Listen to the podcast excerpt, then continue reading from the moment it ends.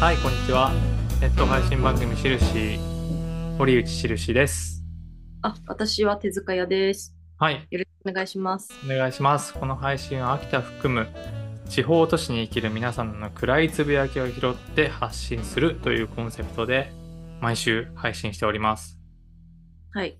はい、秋田ってこういうグルメがあるよねとか、あ、こういったはい。観光名所だよねとか、うんは別のメディアにお任せしてはい。このメディアではなるべくその人の暗いつぶやき悩みとかうんモヤモヤっとしたところを発信してできるだけこうリアルなはい。地方都市の現状を知ってもらおうというものでございます。はい。はい。普段は基本的にはあの音声配信をねやっておりますがはい。たまにこういうねあの動画のねなんつうんだ配信番組もはい。今後もやっておりますあ今後もやっていきますはい。です。はい。ええ。また、私、堀内印と手塚屋は、トランクという団体でも活動しております。はい。こちらもあのメディアではあまり取り上げられない、取りこぼされがちな声を発信するという理念で、展覧会であったりとか、交流会をやっているということですね。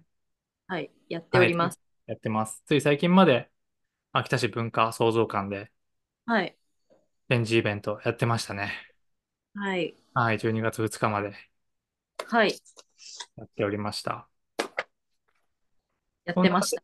はい、我々はこんな配信をやっておりまして、今まではトランクでやったものもあるんですけども、このみ今夜みんなでルッキズムについて話そうとかですね、はい。トランスジェンダー問題を読む、これはトランクでやったやつですね。まあ、個人でも、えーなぜ女性は総理大臣になれないのか、メディアとミソジニーとか、はい。いったテーマでやったりもしております。やっております。はい。こんな感じで。まだまだあるんですが、一応ちょっと抜粋してね、この4つはい。紹介してみました。はい。はい。では、早速今回の配信に行こうかなと思います。はい。はい。今回はこちら。生活保護、障害者加算、貸し給、返還問題。 あの、漢字のね、羅列なんで写すけ真ども。辛いですね。写真、まあこれ秋田ではないんだけども、うん。それっぽい写真の上に載せてみまして。はい。ちょっと漢字ばかりでわけわからないかもしれないんですが、うん。えー生活保護という制度のうん障害者加算、あ、はい。という加算する部分におけるうん役所が貸し給をしてしまったという、はい。それについての返還の問題。うんまあ、返還するのは受給されてる人たちってことなんですが、うん。この件について喋っていこうかなと思っております。はい。はい。何でしょうか、このことは。はい。まず、今回のですね、私なりのテーマを先にお話ししようかと思うんですが、なんでこの配信をやってるかというと、はい。まずこの問題について、なるべくたくさんの人に知ってほしいということがあります。はい。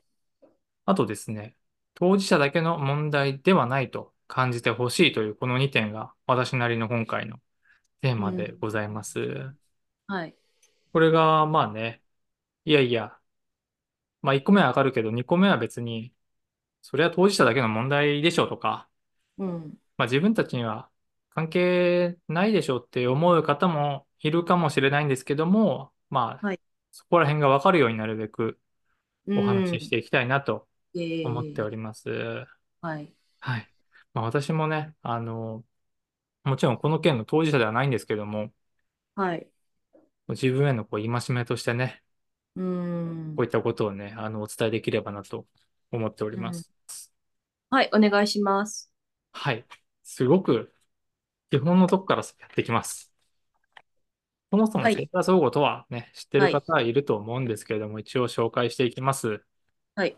はい、読んでいきます。様々な事情で生活に困った人に対し、憲法の生存権保障の理念に基づき、国が生活を保障する制度ですね。はい。はい。こう、はいあの、結構複雑な制度かなって思われてる方もいるかもしれないんですけど、まあ、いろいろこうの組み合ん。わせはあって、確かにはい複雑な部分はあるんですが、うん。図に出てる通りうにん。最低生活費というものが定めはらい。れてまして、はい。それとこう自分の収入を比べて、それより低かったら差額が支給されるといううん。ことなんですよね。うん。まあ、ただこれがあの収入は世帯単位になってまして、うん。ううん。うんん、その分が保護費として支給されるといううん。ことですね。まあ、これうがん。あの憲法25条う生ん存権の理念に基づいている。すべはてい。国民は健康で文化的な最低限度の生活を営む権利を有する。はい。ね、漫画とかドラマになったうんうんうん。話もありますよね。話というか、タイトルになってましたよね。はい。はい。そうなんです。あの、よくね、誤解されてるところもあって、うあん。の働いてない人が受けるんでしょうとか、うん。そ、それも実は誤解で、働いてても、この収入が最低生活費を下回ったら、こう、それでも受けることはできる。できますよね。う。うんん。あと、若い人は使えないとか思ってる人ももしかしたらいうるかもしれないらん。しくて。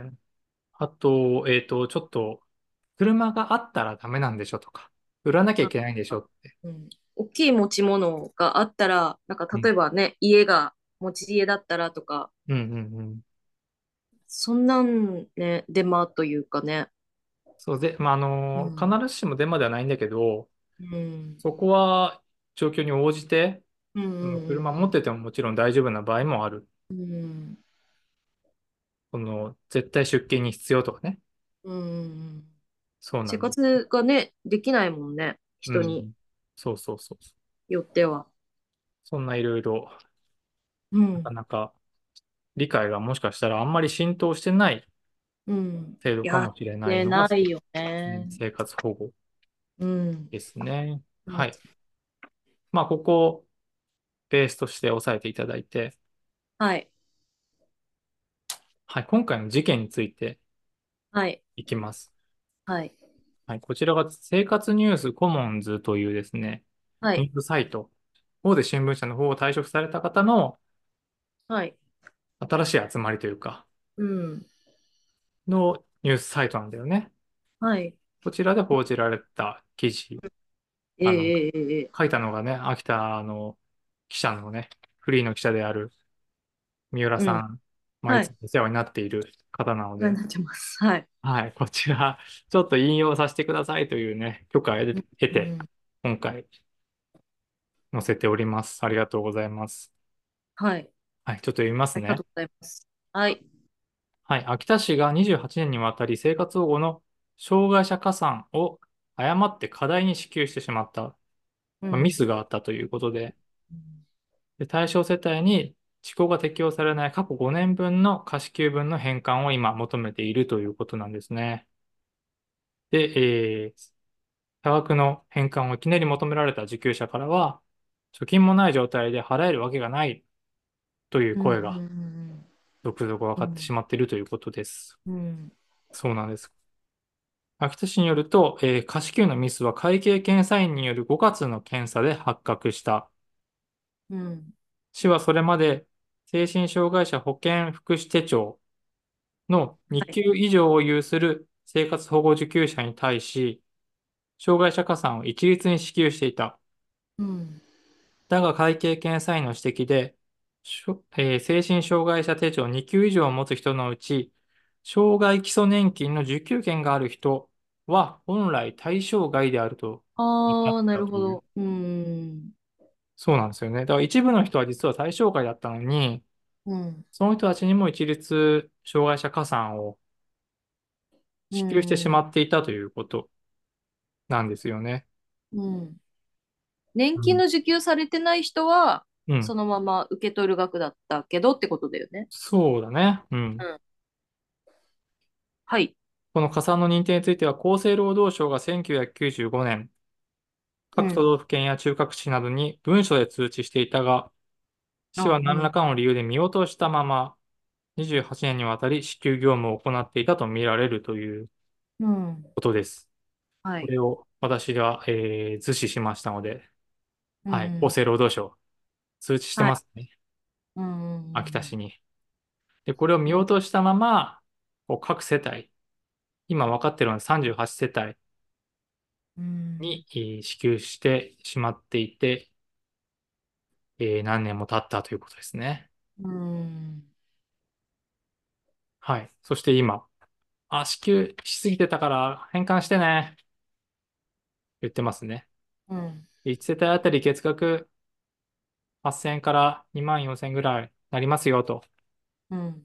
で、分割もできるからお願いしますという言ってきてるので、えー世帯の方が、いやいや無理だよと。うん。暮らしちゃいけないじゃん。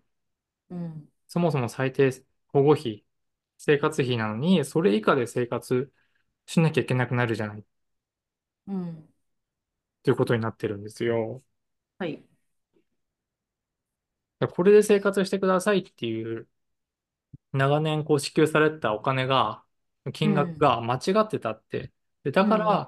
まあ、過去の分、遡って返してくださいって言っうて、ん。この生活を受け取ってる方たちが、まあどれうだん。け返せるんだろうと。うん。そもそも、この世帯の、えっと、受給者の方たちって、え、なんか落ち度ありましたかと。うん。何もしてないよね。うんだなってのね、そに、のうん加算された分でも満足に生活できてたかって言ったら、まあね、かなりカツカツなはずなんだけどね。うん。うん。なんでこんなことが起きるんだろうね。うん。会計検査院によると。うなんかん。なんか会計検査院ってのはすごいでかいとこで、うんうなんかんう本当ん。だったら、その、もっと別のところが、まあ多分内部組織だけど、で、チェックするべきなんだろうけど、それは多分やってないんだろうね。うん、なんかそれもやっぱ思うよね。なんかうん。検査自体ちゃんとしてなかっただろうなっていうのはまあもう濃厚なんだけど。うん。こんな感じになっております。はい。はい。そしてこの市の側が言ってるう返ん。還についての、えー手続き、自立は協い。定というのがあるんですよね。これが市があの支援策として今提示しているものでして、うん。ちょっともうこれも読み上げます。はい。返還については国が実施要項に、あ、要領に定められた自立構成という手続きを踏めば返還額が一部軽減される。市はこれを活用しながら分割納付するようにと言っているというこうとなんん。ですけども、はい。はい、ただし、この自立構成条件があります。うん。貸付額のすべてまたは一部が預貯金として残っていること、貸付額を消費済みの場合は領収書が残っていること、ただし対象となるのは家具、家電などの購入費、食費や家賃、水、光熱費、携帯電話料金は対象外。うん。ということでして、えーまあ、まず貯金ってそんなできてるかといううん。ことですよね。あと、うん。領収書なんか取ってますかって。5年分。5年前の。あと、食費、家賃、水、光熱費、電話料金にこそ結構お金かかるよね。家具なんかそんな買えないでし買わょ。ないよ。 そうだよね。うん。そうなんだよね。これはさすがにあまりに行政が身勝手なんじゃないかなとうん自思ってお立りま構す。成っていうのもまあ初めて知ったんだけど。うん。うん。軽減措置プラス、あと分割で払ってうくん。ださいっていうふうにうん。言ってるんですが、はい。ねえ、そもそも何、その借金した覚えないんだけどっていうことだよね。うん。なんか納得できないのになんか条件だけ出されてもうん。なぁと思いますよね。私だった借らも金じゃないからね、そもそも。う、ん借金じゃないじゃうん。ん、そうね。まあうね。ん。だって、こ、こ、いや、なんか、なん、なんか、あの、無責任な言い方するけどさ、うん。あの、困りましたかって思うんだけどね、その市が。うーん。そんな38世帯ぐらいの、なんうか、ん。まあ、過払いしてたとして、うん。気づいてなかったわけじゃない、そりゃ。うん。うんうん。困ってたかね。うん。うん。うん。なんか本当にその、ないところから取るっていう神経がすごいなって思うけどね。うん自分たちのミスであうるのん。ね。うん。ただただ自分たちのミスじゃない。ううん。ん。うん。なすんでごそのいな。行、行政のミスの尻拭いをなんで市民が、受給者の側がしなきゃいけないのかって。うでそん。のもらった、はい、これはあなたたちの、その生活保護の生活費なんで、これで生活お願いしますって言うわれてん。書く、うん。もう普通にそれを使ってただけなのに、うん。これがおかしいなんてさ、うんわたかだんなの、いよね。うん、経済 DV だよね。うん、うん。そうなんです。あのう返ん。還対象額が100万ぐらいになる世帯もあるということなんですよね。そんなんやったら、普通に車買えるわって感じだうよん、ね。ほんとね。貯金、だってその100万だって、うん、何年分の100万だよっていうビビったる長い期間の100万だと思うし、うん、うん、そうすごね。いね。100万、100万出せっていう。 へえ。ね、 驚きだよね。うんねえ、すごいな。そのどういうケースがあるかっていうのは、あの、記事に、生活ニュースコモンズの記事にね、う書いてあん。りますので、ぜひ読んでいただきたいです。あの、本は当い。に、その世帯に取材されたレポーうトん。がね、載っておりうん。ますので、読んでもらうとよりこう、ああ、これは無理だわとかね、こうの人大ん。変だなっていうのが、もう真に迫って感うじられるとん。思うんで、うんはい。ぜひ読んでいただきたいです。ええ。はい。ということで、はい。うん。今回の問題点、こちらも記事からの引用なんですけれども、うんお伝えしたいと思います。うん。はい。全国公的扶助研究会会長の吉永敦さんうのん。はい。コメントに書いてたものです。うまん。ず、役所のミスであるにもかかわらず、利用者がその責めを負わされていること。うん。その2、最低生活費を割ってまで返還させられかねないこと。うん。うんうということでんすね。まあ、本当だよね。うんなんでこっちに責任があるのう返さなきゃいんけないのというのと、まあ、そもそも最低生活費終わっちゃったら大変じゃない。うそんれって生活保護のそもそもの理念に反してないかと、うん憲法25条の。うんこれで生活しなきゃ、その、その人の権利を保障されないよ。うん人権、生う存ん権が。うんそれを割っちゃうけどごめん返還してっていうのはさ、じゃあこの制度ってそもそも何だったのってうんめちゃくちゃじゃん根本があって思うんですがね。うんおっしゃる通りだなと思います。ええはい。そしてこれも、 今回ね、私、ほとんど、その記事の通りに解説えしえてるんですが、うはんい。本当に返還するしかないのかうん考えていきたいなとう思っていんます。はい。このね、あの、さらっと、えっと、記事の中では紹介されてるんですが、自分でもはちょっいと調べてみたのが右の記事なんですよね。うん2017年2月1日、東京地裁の判決。うんで、これもすごい似てる事件で、うん結構最近なんだねうん。役所のミスで、まあ、過支給があった。うんこれは、あの、障害者加算じゃなくて、うんう児んう童ん扶養手当に関する事は件いで、うんううん。んそれで、生活保護と児童扶養手当ってのは同時に受けられるらしいんですね。そりゃそうだよねうん。ただ、その手当っていうのは、収入の中に加算されて、うんまあ、その分、言ったら、その、生活保護が受けられないわけじゃなくて、うんまあ、うちょっとん割り引かれるうんうんことにうなんうんる。はいうん。収入に認定されるから、手当として。ただなるそほど。の収入認定を福祉事務所側、役所側が見落としてしまっていたうん。という件で、で、これ、あ、ごめん、見落としてたわって言って、60万返してくださいって言われたんですよね。で、こうれはん。おかしいということで、東京都被告として戦うっん。たという。はい。すごいね。そうの、ん、うん。訴えを起こして。うそうなんでん。す。まあ、この結果として勝訴、う違ん。法とする判決が出ました。う。っていうん例があるんですよというふう。うんに記事にもあったんで、う生ん。活ニュースコモンズのね、記事にも。うん自分でも調べて、えー、あ、なるほど、こういう事件かというふうに分かったんですけども、はい、はい。うん。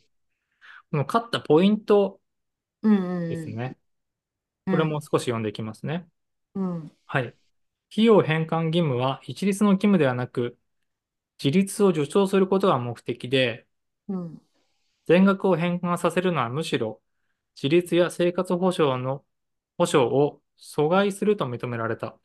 うん、そうですよね。これ、あうん、の、返還しろっていうのは義務じゃなくて、それを義務にしちゃうと、そのそもそもの生活、最低限度の生活っていうのが阻害されてしまうってことだね。うん、そうなると、いや、そもそもこの制度の目的と違うじゃんうん。というのが、丸一のポイントだと思います。はい。はい。で、丸二、被保護者の事情を踏まえると、返還させないことがあり得ること。ちょっと要約してしまったんだけども、んっていうことうん、返還させないことができる。うまあ、さっん、うきん、のは、えっと、あ、さっきのはないか。うん。まあ、ちょっと後で紹介するんですが、うん、まあ、返還させないことができるっていう、こう、裁量が実は行政にはあって、うん、う、うんんそうなんです。させないこともできますよ。実は役所側がっていうのも、うこのん、判決の中で指摘されてる。う、うんん。返還ゼロでいいです。いい場合もありますという。うん、で、そうのん、 3、いきます。これもちょっと要約しますね。うん、行政側のミスが明らかで、被保護者に責任転嫁している。うん、行政の負担検討が不可欠である。うん、で、その検討もなく一方的に返還を義務付けたのは妥当ではないというふうに、うまあ、ん、要するに言ってるわけなんですね。はい。う、うん全ん、部保護者の方に、被保護者に責任転嫁してしまってないですかと。うん、これ返還しなくていいよってことは検討しましたかって。うん、で、その検討してない上で、いきなり返還してくれというのは妥当じゃないよねとうん、裁判所が言ってくれうたっん、ていううん、判決なんですよね。はい。こういう例があります。うん、まあ、他にも何件かあるらしくて、うん、それももしよかったらね、記事読んで調べていただければいいかなと思います。決してこれは絶対返還というのは過去を見ても別にそんなのないよとうん、いう例ですね。うん。はい。すみませんね。これが一応スライドは最後の方なので、こちらも紹介させてください。うん本当に返還するしかないのか、その2ですね。うんはい、最初に、さっきもちょっと言いました。生活保護法80条、はい。生活保護法というのがありまして、うんうん読みますね。保護の実施期間は、保護の変更、廃止または停止に伴い、前とした保護金品の全部または一部を返還させるべき場合において、これを消費し、または喪失した被保護者にやむを得ない自由があると認めるときは、これを返還させないことができるうんうんうんうんというふうに書いております。なかなか、まあね、法文、法律の文章ってこういうかしこまった書き方で分かりづらいんですが、まあわかるよね。これを使っちゃった被保護者にうやむをん得ない自由があるときは、返還させなくてもいいよと。うんつまりは行政側には返還を免除できる裁量が、幅があるっていううんことですね。うん法にのっとって、うん。うん。でこのやむを得ない自由、あるんじゃないかなとうん。思ってます。うん。あるでしょ。うん。いや、非燃え合ない否。状況でしかその人たちは生活できないからさ。うん。合否を割っちゃうとかね。うん。そうだと思います。まあ、あと、役所のミスであるとか。 うん。ただただ仕事をしてないだけじゃん。うん。うん。何人いるのって思うし。こんなことが、えー言えるかなと思います。で、今、どういうことが進んでいるかと言いますと、弁護士団体、自由放送団、秋田県支部が申し入れ書を秋田市側に提出しております。うん。で、民間団体、秋田生活と健康を守る会が相談会を開いて、役う所にん。も申し出をしております。うん。はい。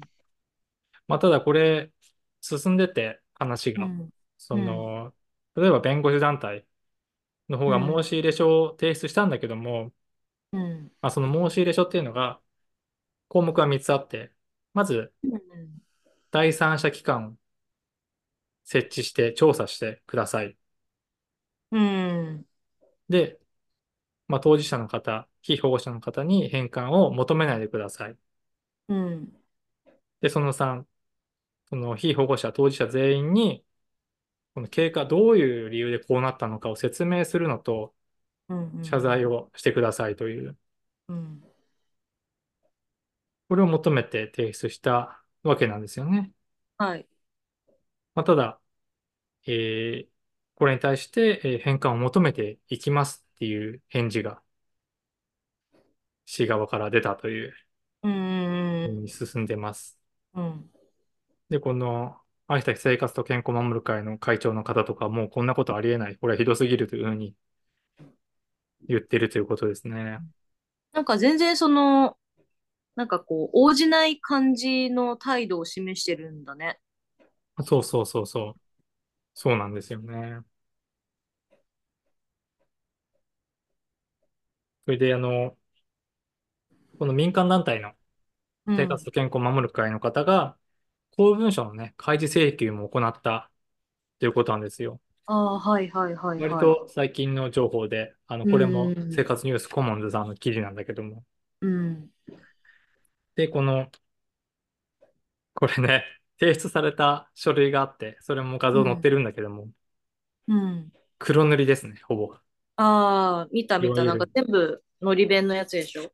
うん、いわゆるのり弁状態。うん。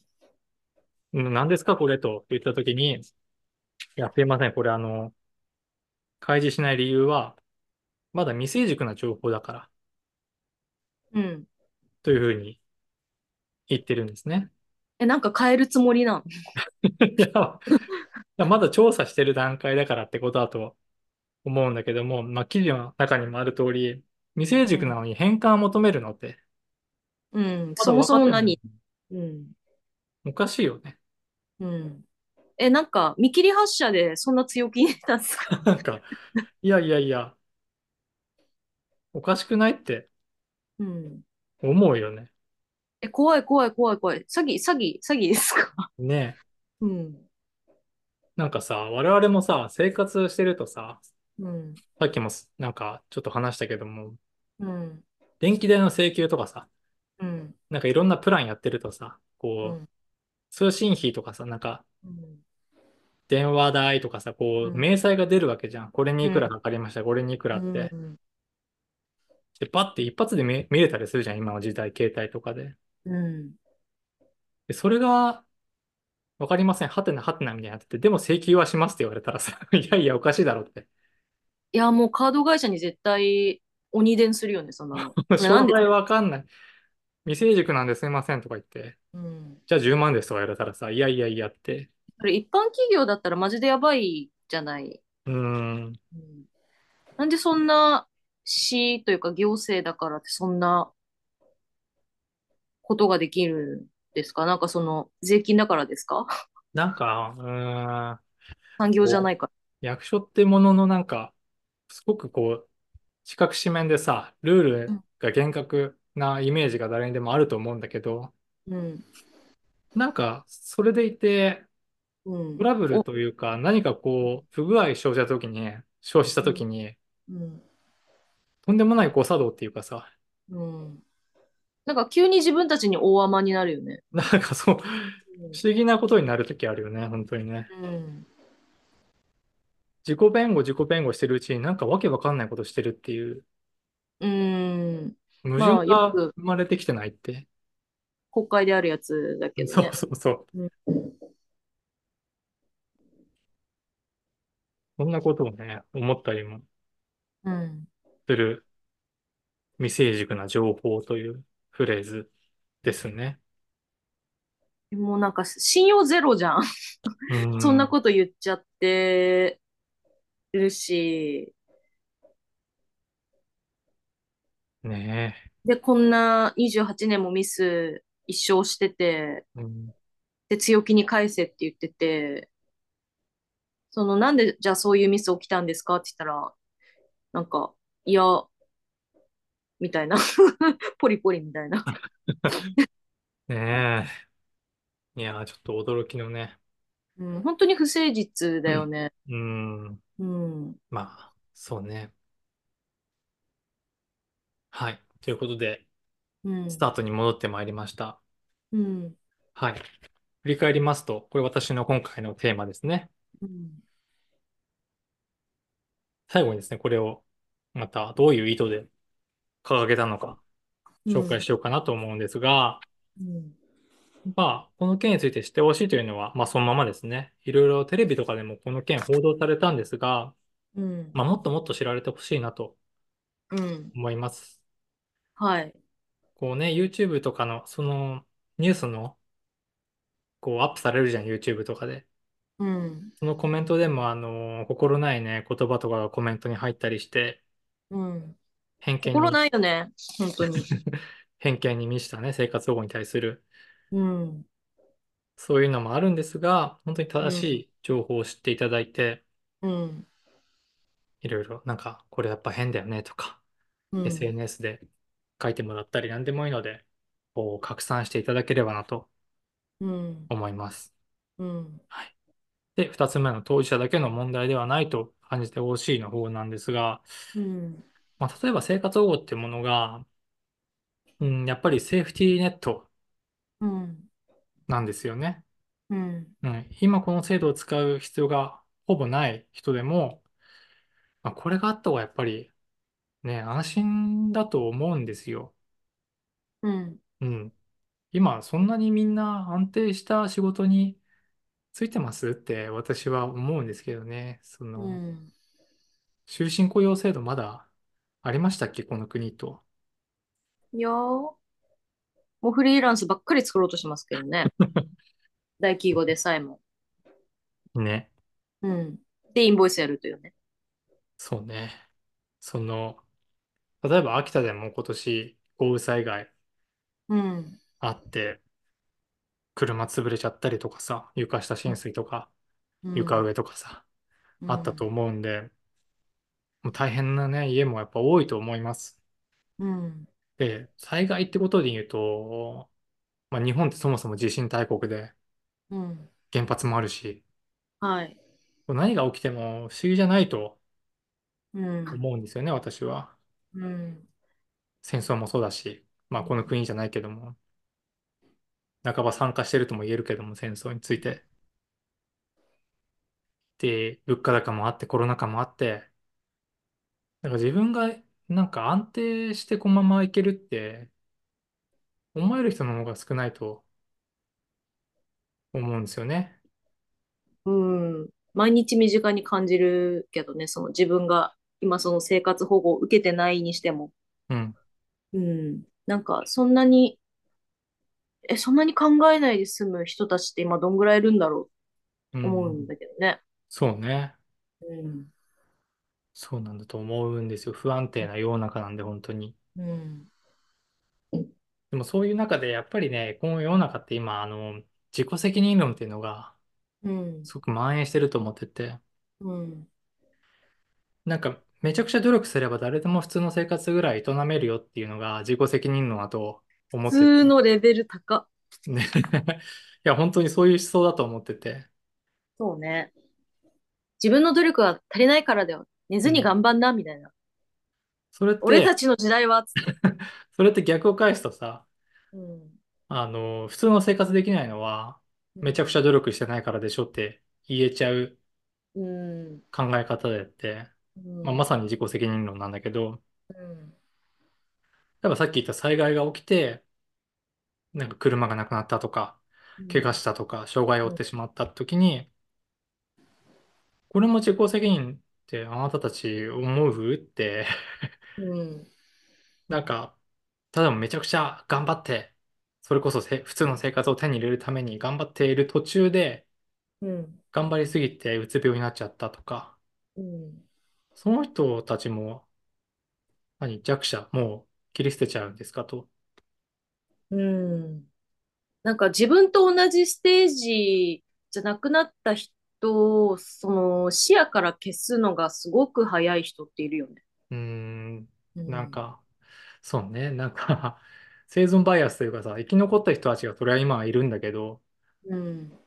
まさにその、もうそこから脱落した人は本当に見えてないのかってぐらいのうん。価値観がう。なんに、なかなかこう、はびこってるような気がして、うん社会全体に。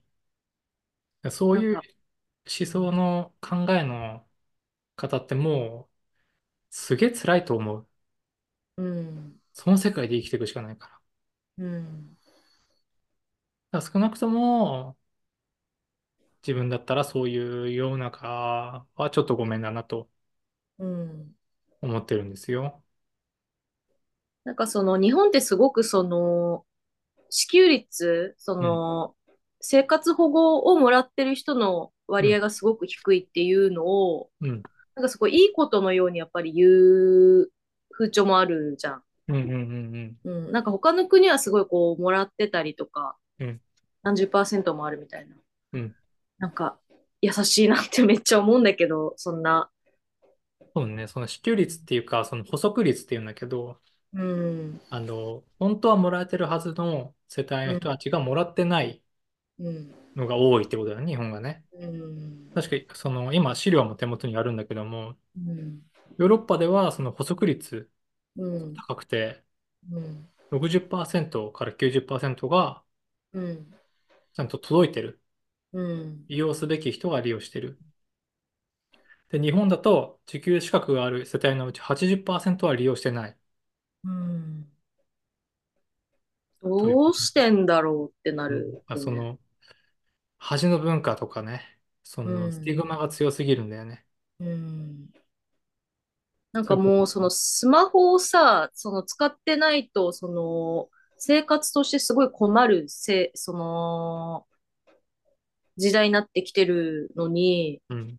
なんかそのスマホ使ってるだけでもなんかすごいこう、やいやい言う人っているよなと思う、うんうんうん思うもうしライフね。ラインだけどね、スマホがね。うん、そもそももうライフラインになってるのに、うんうんうん。なんか、なんでその、じゃあスマホ代払う金はあるのにとか、そういうふうにう始んまうっんちゃう。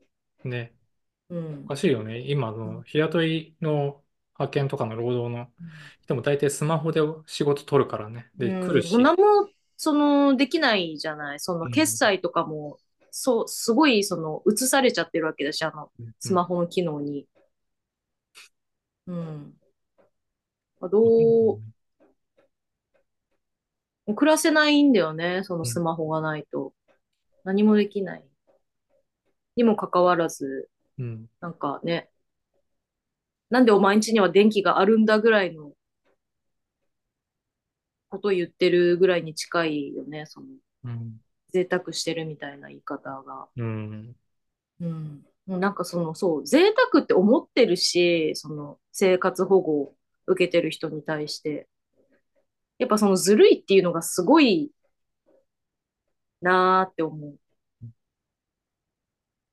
保護を受ける人とか、その支援を受ける人に対してずるいとか、そういう気持ちがこう現れてることがすごい多いなって思う。う社ん会に見てると。ねまあ、あと、えっと、これも言いたいんですが、うん。まあ、今回見てきたように、あの生活保護ていううのん、は、憲法25条のうん、製造権を保障するための制度うん、なんですよね。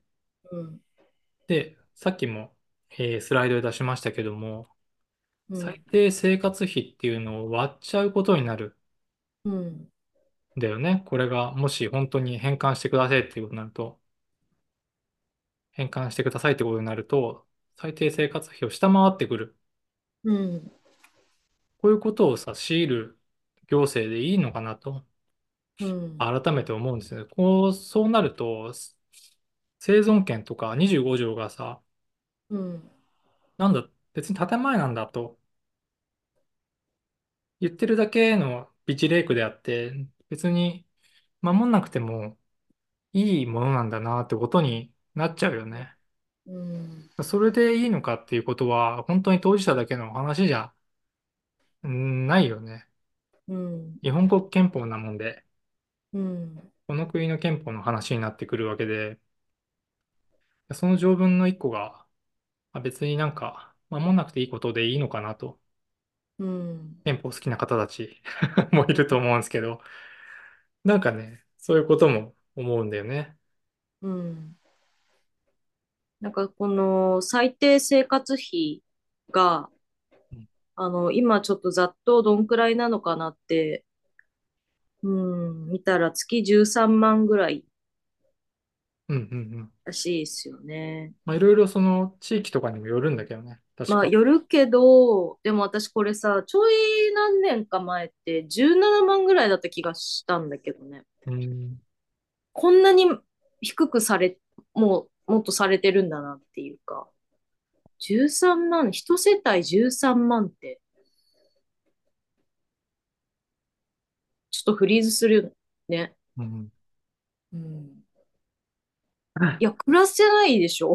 うん。うん。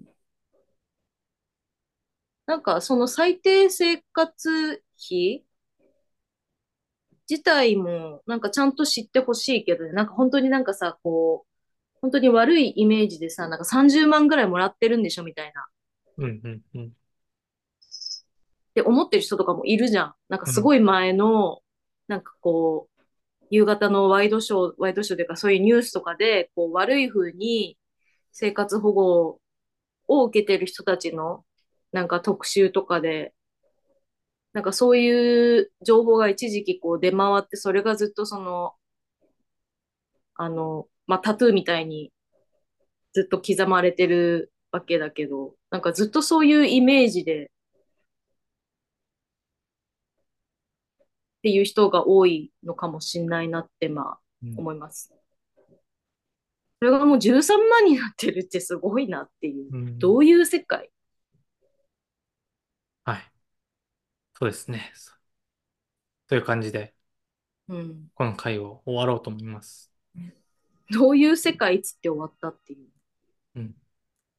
すげえな。はい。最後にですね、えっと、参照したホームページとか資料とかうん。文献を紹介しようと思います。はうい。ん。生活ニュースコモンズ。うん。はい。日々の暮らしと小さな声を秋田から伝えるメディア、声、ボイス。こちらがあの、三浦記者のサイトです。はい。はい。一応このスライドも今回確認していただいたりして、はい。ありがとうございました。うん。はい。ありがとうございました。あと、先ほど紹介した、えー民間団体のところであったりとか、あとおすすめなのがですね、右にある日本弁護士連合会パンフレット、あなたも使える生活保護というのはすごいわかりやすいうん。パンフレットがね、ダウンロードもできますので、うん。はい。ぜひ見ていただきたいですね。はい。いかに不正受給が実は少ないかとかね。 うん。なんかこれ全然信じてくれないんだよね、みんな。うん直接言っても。 0.53%というね、1%に満たないという。うん。はい、とかね、ありますんでね、ぜひ見てください。あと相談先もあります。うん。東北生活保護利用支援ネットワーク。こちらもですね、あの、パンフレットに載ってますんで、ぜひ、あうの、お困ん。りの方はご連絡してみてください。あと、その民間団体であったりとか、今動いているところにもアクセスしていただきたいなと、もしこれをはい。ね見てる方がいたらと思います。はい。うーんな感じですかね。ううんんいやー、メディアの責任は大きいなって思いました。そうですね。まあ、今回の回は、あの、生活保護を詳しく紹介する回ではなかったんですが、うんそうね、この問題について、返還問題について特にはい。いろんな方に知っていただきたいなと思いますよ。うんなんかその動いてくれる民間団体がその放送会というかが来たのうん。いてよかったなと思いましたね。うん。ね、うん。皆さんどんな感想を持ったでしょうかぜひね、お便りいただいたり、送っていただいたり、励ましのコメントを我々にください。 また今度配信を頑張ってやりますので、ようん。ろしくお願いします。お願ごいし批判まは、ご批判は、あの、いらないです。す。あの 私たちに批判されてもっていう話なので。ご批判不要です。あの、大丈夫です。間に合ってます。 褒めだけうん、褒めだけお待ちしております。違う意見は聞き入れないんですかあー聞かないです。あの、傷ついちゃう聞かんないで、です。 悲しいので、あの、無視します。